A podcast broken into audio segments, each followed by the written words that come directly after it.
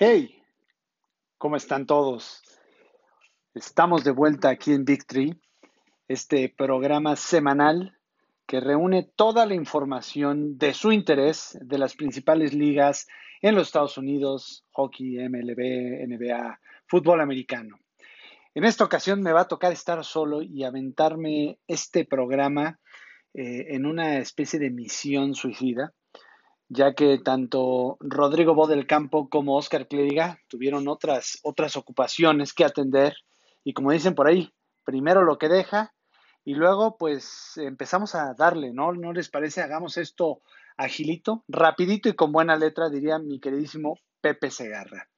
Así es que tenemos, tenemos mucha información, información de la NBA, algunas notas ahí muy breves de la NFL y eh, quisiera platicarles un poco de la Fórmula 1. Pero pues vámonos, vámonos en orden, vámonos con la NBA. Mucha acción a pesar, a pesar de estar en, en parón, pues eh, la pretemporada y este interludio entre temporadas, tuvimos el draft de la NBA esta, esta semana, el miércoles para ser exactos, y la verdad, se dieron notas muy interesantes. La primera se da antes del draft, ya que se empieza a escuchar algunos rumores que Clay Thompson, este guardia que se perdió la temporada pasada con una lesión de rodilla, de los ligamentos cruzados, se había lesionado nuevamente eh, la parte baja de la pierna, era el reporte, ¿no? Evidentemente los focos rojos se encendieron en Golden State y pues eh, nadie tenía muy claro qué era lo que había pasado. Hoy sabemos que Clay Thompson se pierde su segunda temporada consecutiva tiene, vaya, lesión en el tendón de Aquiles derecho. Así es que es una, lesión de toda la temporada. Y esto nos deja, la verdad, a mí en lo particular me deja con un muy grato sabor de boca de lo que hicieron los eh, Golden State Warriors. Porque si ellos ya sabían qué había pasado con Clay Thompson, no sobre reaccionaron, no, no hicieron una selección, no salieron de su plan, vaya, para pronto.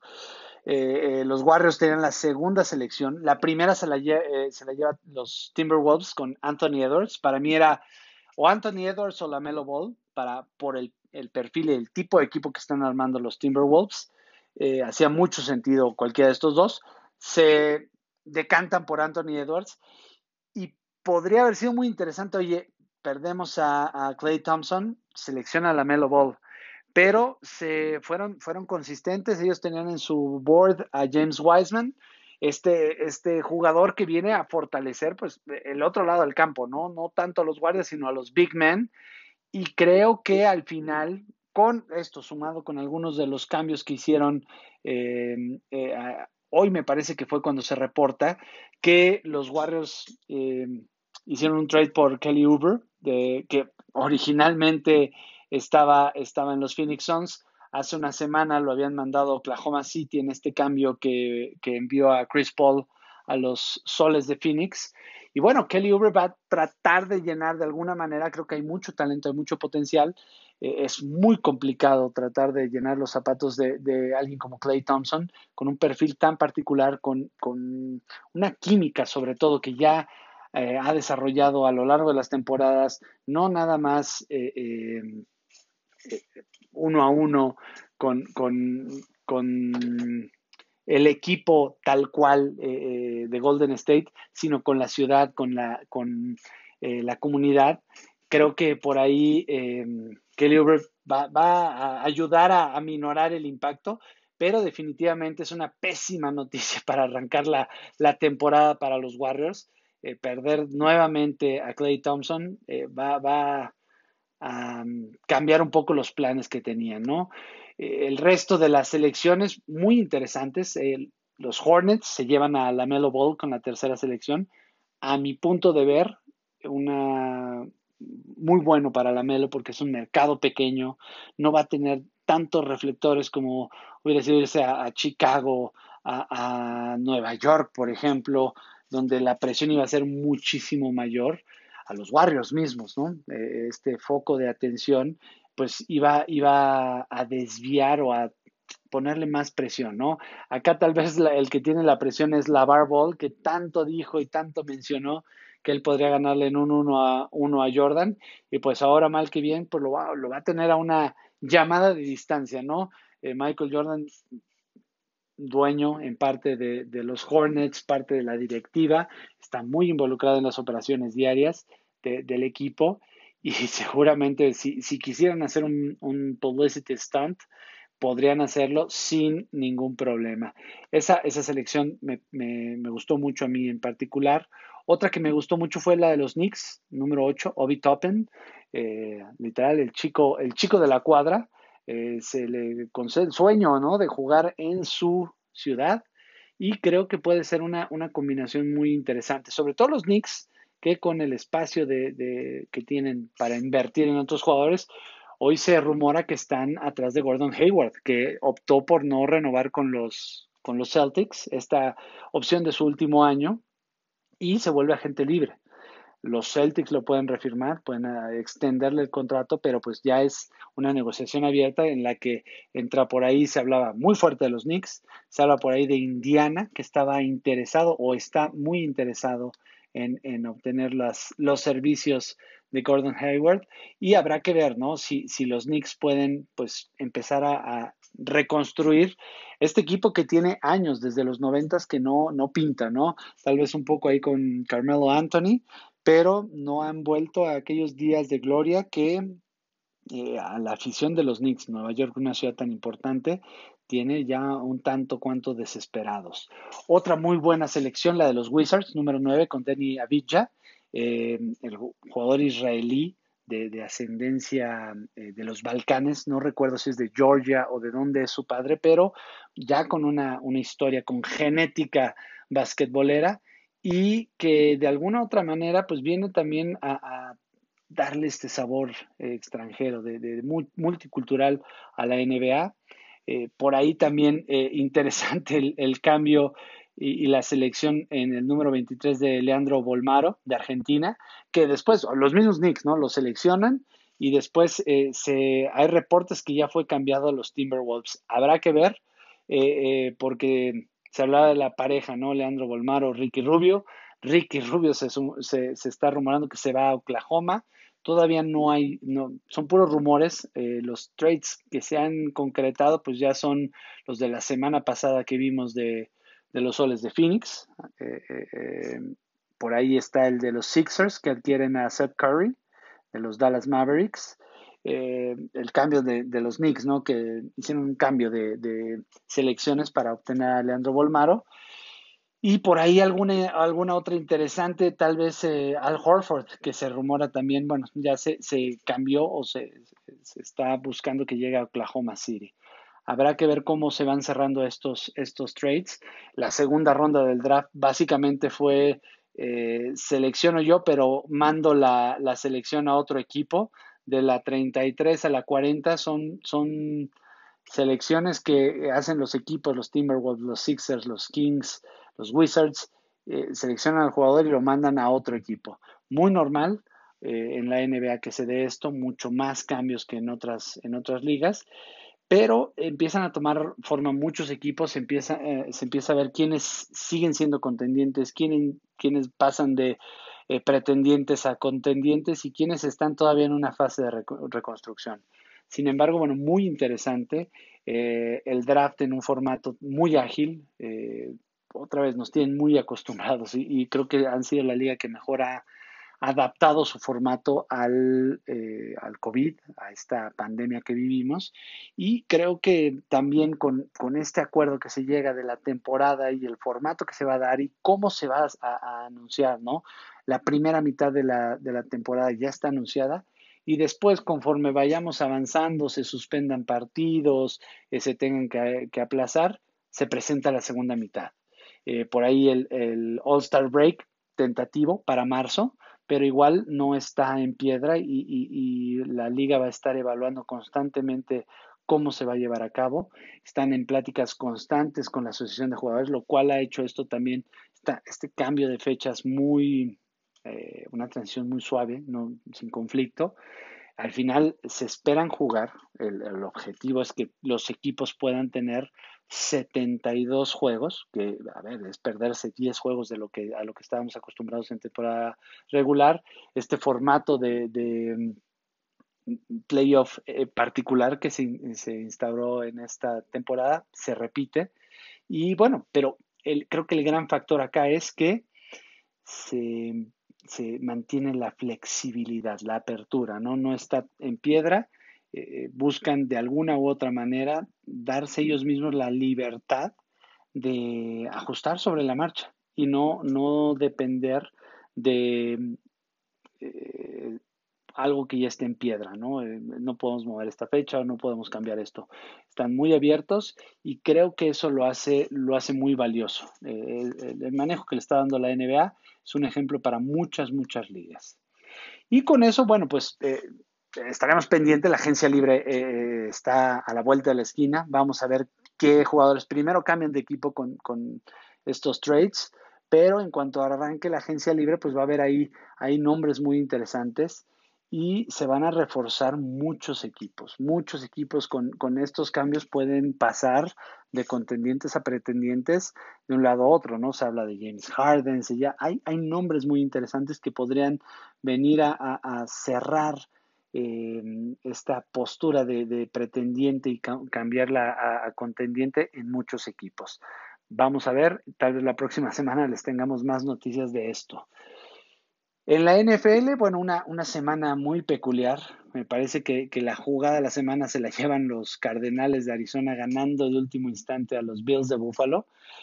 Sin embargo, lo que yo me llevo es la madurez que ha mostrado eh, el equipo de Buffalo se, va, se la va a ver complicada, aunque usted no lo crea, por los Delfines de Miami, ¿no? Eh, con este cambio que, que, hicieron por Tua Tagovailoa, eh, creo que lo que todos pensamos que podría ser algo muy acelerado, les ha ido saliendo bien, ha ido ganando eh, confianza, ha hecho más repeticiones.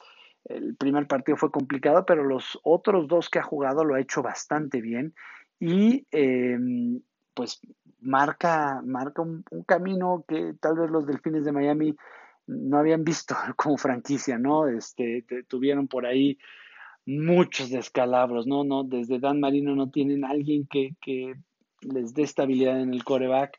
Han intentado desde Jay Fiedler, eh, Scott Mitchell, Dante Culpepper, Ryan Tannehill, ¿no? El último que parecía heredero de las glorias y que, eh, pues desafortunadamente, vino a encontrar su lugar en Tennessee.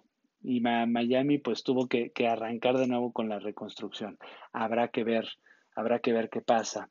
Eh, por ahí algunas noticias interesantes, las, las Águilas de Filadelfia con un brote pequeño de COVID, digo pequeños son cinco jugadores, por ahí eh, un par de receptores del primer equipo, uno del escuadrón de prácticas, pero va a ser complicado, ¿no? Y hay, que estar pendientes de, qué pasa con esta situación. Hay un grupo de jugadores en observación y estar pendientes de lo que suceda eh, este fin de semana eh, con el juego de las, águilas. Eh, también por ahí la lesión de Teddy Bridgewater, que parece no va a arrancar esta, semana, y ver qué, sucede con él. Los Steelers invictos, invictos y parece que nadie los detiene, ¿eh? no, no, no, no se le ve debilidades. Veamos si las lesiones los dejan continuar y los dejan seguir andando en, en ese camino que llevan que sin hacer mucho ruido, sin hacer muchos aspavientos, sin que fueran conocidos como o percibidos como un contendiente, están ahí, están listos para, para tomar ese papel. Y en una conferencia americana donde más allá de Kansas, que es el, el, rival a vencer, creo que está muy pareja, ¿no? Vemos, vemos divisiones donde eh, no hay un claro, claro, claro contendiente. Por ahí Tennessee se está cayendo, lleva tres derrotas en sus cuatro últimas semanas, va contra Baltimore, otro que también no ha estado tan sólido como, como se esperaría. Eh, Cleveland, una sorpresa, 6-3. Desafortunadamente, tanto Baltimore como Cleveland están en la división de Pittsburgh y se encuentran ya a tres juegos de distancia. Entonces, eh, por ahí Cleveland tiene más opciones esta semana contra Filadelfia. Eh, habrá que ver cómo se desempeñan. Los Jets un desastre, un desastre absoluto, 0-9 y, no se ve para dónde puedan sacar una victoria. Y, Miami peleándole de uno a uno a los Bills, ¿no? Hoy Miami está 6-3 y está peleando la punta con, con los Bills de Buffalo, que, a ver, yo creo que al final se van a llevar la conferencia, eh, la división, perdón, pero, pero están padeciendo de más, ¿no? No se esperaba esa competencia, tal vez se le daba más, o nosotros mismos aquí en el programa comentamos, hoy en Nueva Inglaterra lo va a volver, no va, no va a ser irregular. Desafortunadamente Cam, Cam Newton no ha tenido la temporada que se esperaría y eh, pues están con un récord perdedor, 4 y 5, no están fuera, no, no los podemos dar por muertos, sin embargo, no se les ve forma o no se ve cómo puedan corregir el rumbo y eh, agarrar ritmo como para alcanzar los playoffs. Ojo, temporada COVID, todo puede suceder y no nos queda más que, que eh, estar muy pendientes y esta semana creo que muchos partidos nos van a ayudar a ver quién es pretendiente y quién es contendiente. Me llama mucho la atención el Tennessee Baltimore, que, que va a dejarnos ver qué tan mal está Tennessee, qué tan bien está Baltimore.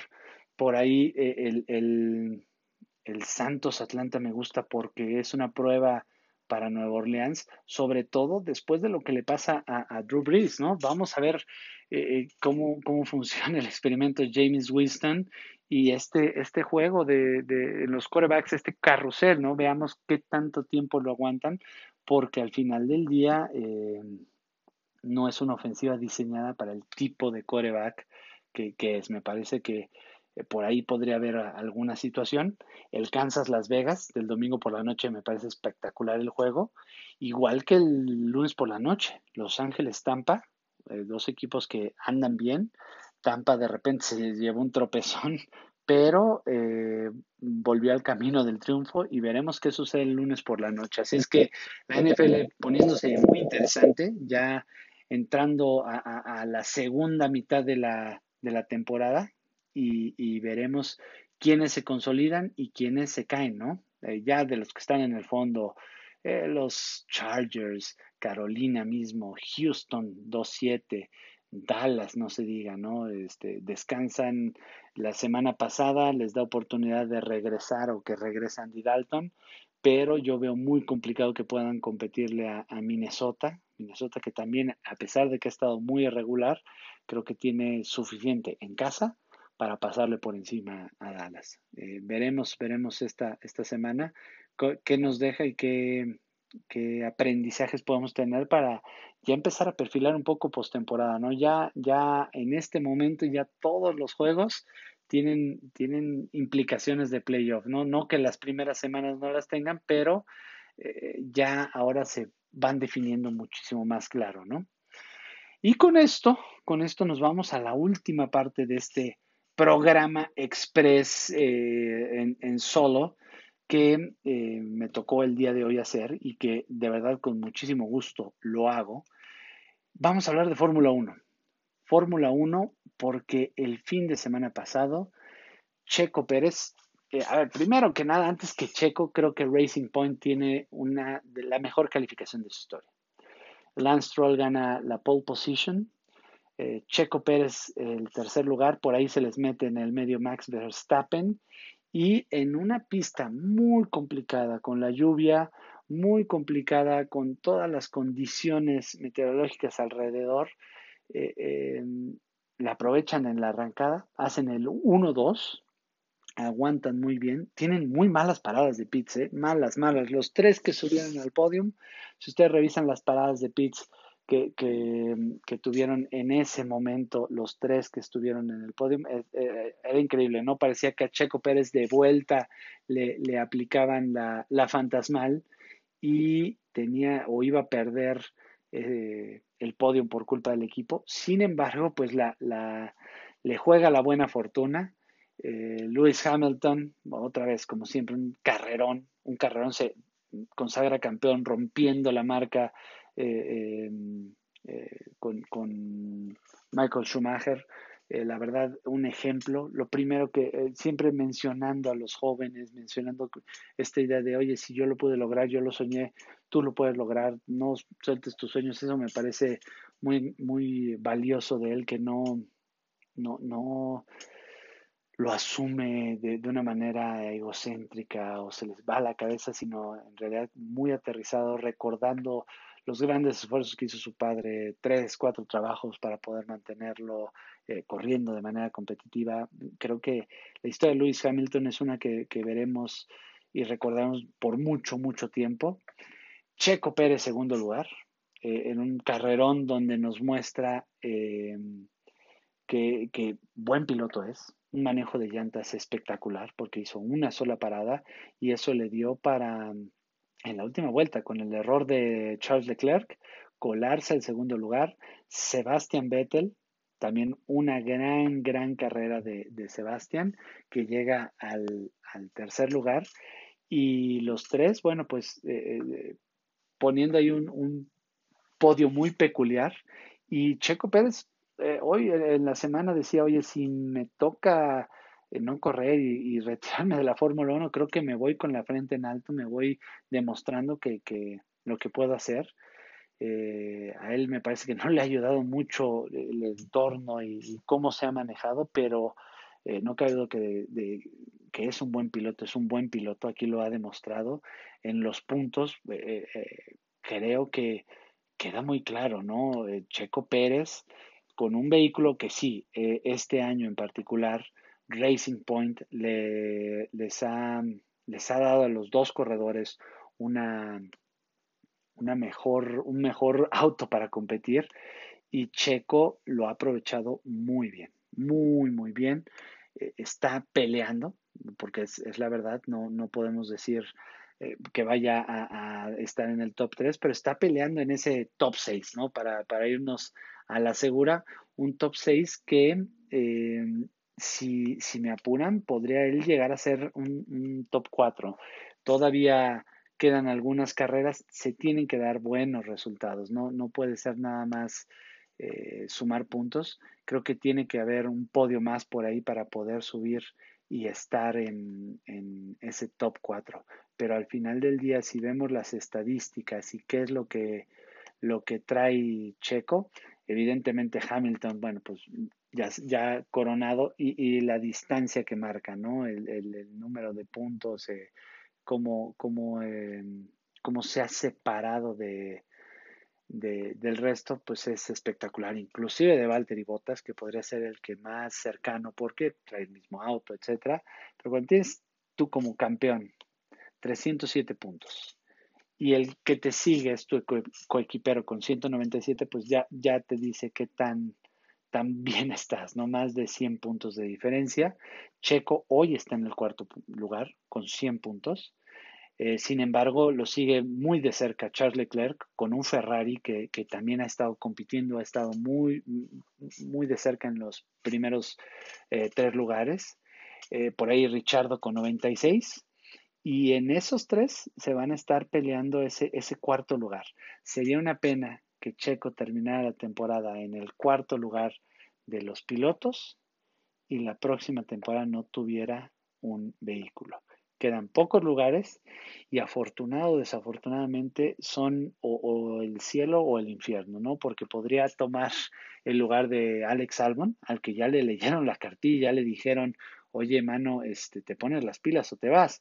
Por ahí se, se habla que uno de los partners, uno de los socios de Red Bull, es malayo, es, de, eh, perdón, no malayo, es eh, tailandés y que eso es eh, uno de los factores que está haciendo que Alex Albon mantenga el, el asiento, pero tiene 70 puntos contra los 170 de Max Verstappen. Es un margen demasiado amplio para un par de coequiperos, ¿no? Bueno, demasiado amplio es igual lo que tiene Hamilton con botas, pero eh, en, Red Bull están esperando que ambos sumen, ¿no? Para, el, campeonato de constructores, que es otro que ya está definidísimo desde hace semanas, pero pues buscar un segundo lugar. Eh, hoy eh, Red Bull tiene el segundo, el tercero lo trae Racing Point, El cuarto, McLaren, Racing Point con 154, McLaren con 149, Renault con 136, Ferrari con 130. Otra vez, del 3 al 6 muy pegados, Red Bull 240, pero, pero todos gracias a Max Verstappen. Entonces, por ahí podría ser uno de los asientos en los que podría estar Checo Pérez. El otro, pues del fondo, ¿no? Uno de los del fondo por ahí con Haas, eh, y, que tiene tres puntos, y que vas a salir a correr y a tratar de terminar carreras, ¿no? Creo que esas dos opciones, eh, todo el mundo esperaremos que le tocara un, un Red Bull, una situación muy compleja también, porque ahí ya eres claramente el piloto número dos, todo se hace para que Max Verstappen pueda competir arriba. Habrá que también Checo tendrá que ajustar su, mentalidad, ¿no? Ya un piloto veterano con otro rol, más como un mentor, más como eh, eh, un complemento, algo, un papel que en su momento hiciera extraordinariamente bien un Rubens Barrichello, un, un Massa, que sabían cuál era su papel y eso hizo que sus carreras se extendieran y se extendieran años y años y años porque ayudaban a desarrollar talento, ayudaban muy bien a preparar los autos, a, implementar los, los, nuevos paquetes de tecnología, eh, entender bien cómo trabajar en equipo y trabajar en equipo para el piloto número uno. Así es que eh, veremos qué noticias se dan en torno a Checo Pérez, pero de momento él está haciendo todo lo posible, todo, todo lo posible para quedarse eh, o que por lo menos lo, lo consideren eh, alguno de los, de los equipos que está buscando que buscando piloto, está buscando piloto, ¿no? Interesante, ¿no? Lance Stroll, coequipero, 59 puntos está a, 40 puntos de distancia, otra vez una diferencia muy marcada, solo que, bueno, pues cuando eres hijo del dueño, tienes seguro tu asiento hasta que el día que te canses, ¿no? Habrá que ver qué tanto aguanta eh, eh, el senior al junior para, para guardarle el, lugar. Ha, hecho buenas calificaciones, no tan buenas carreras, ¿no? Eh, un error le cuesta ahí el podio, y habrá que estar muy pendientes del de, el desarrollo de, también de esa historia, ¿no? Ver qué tanto tiempo ocupa ese asiento y eh, qué tanto tiempo le, gusta, le, dura el placer al papá de tener un equipo de Fórmula 1.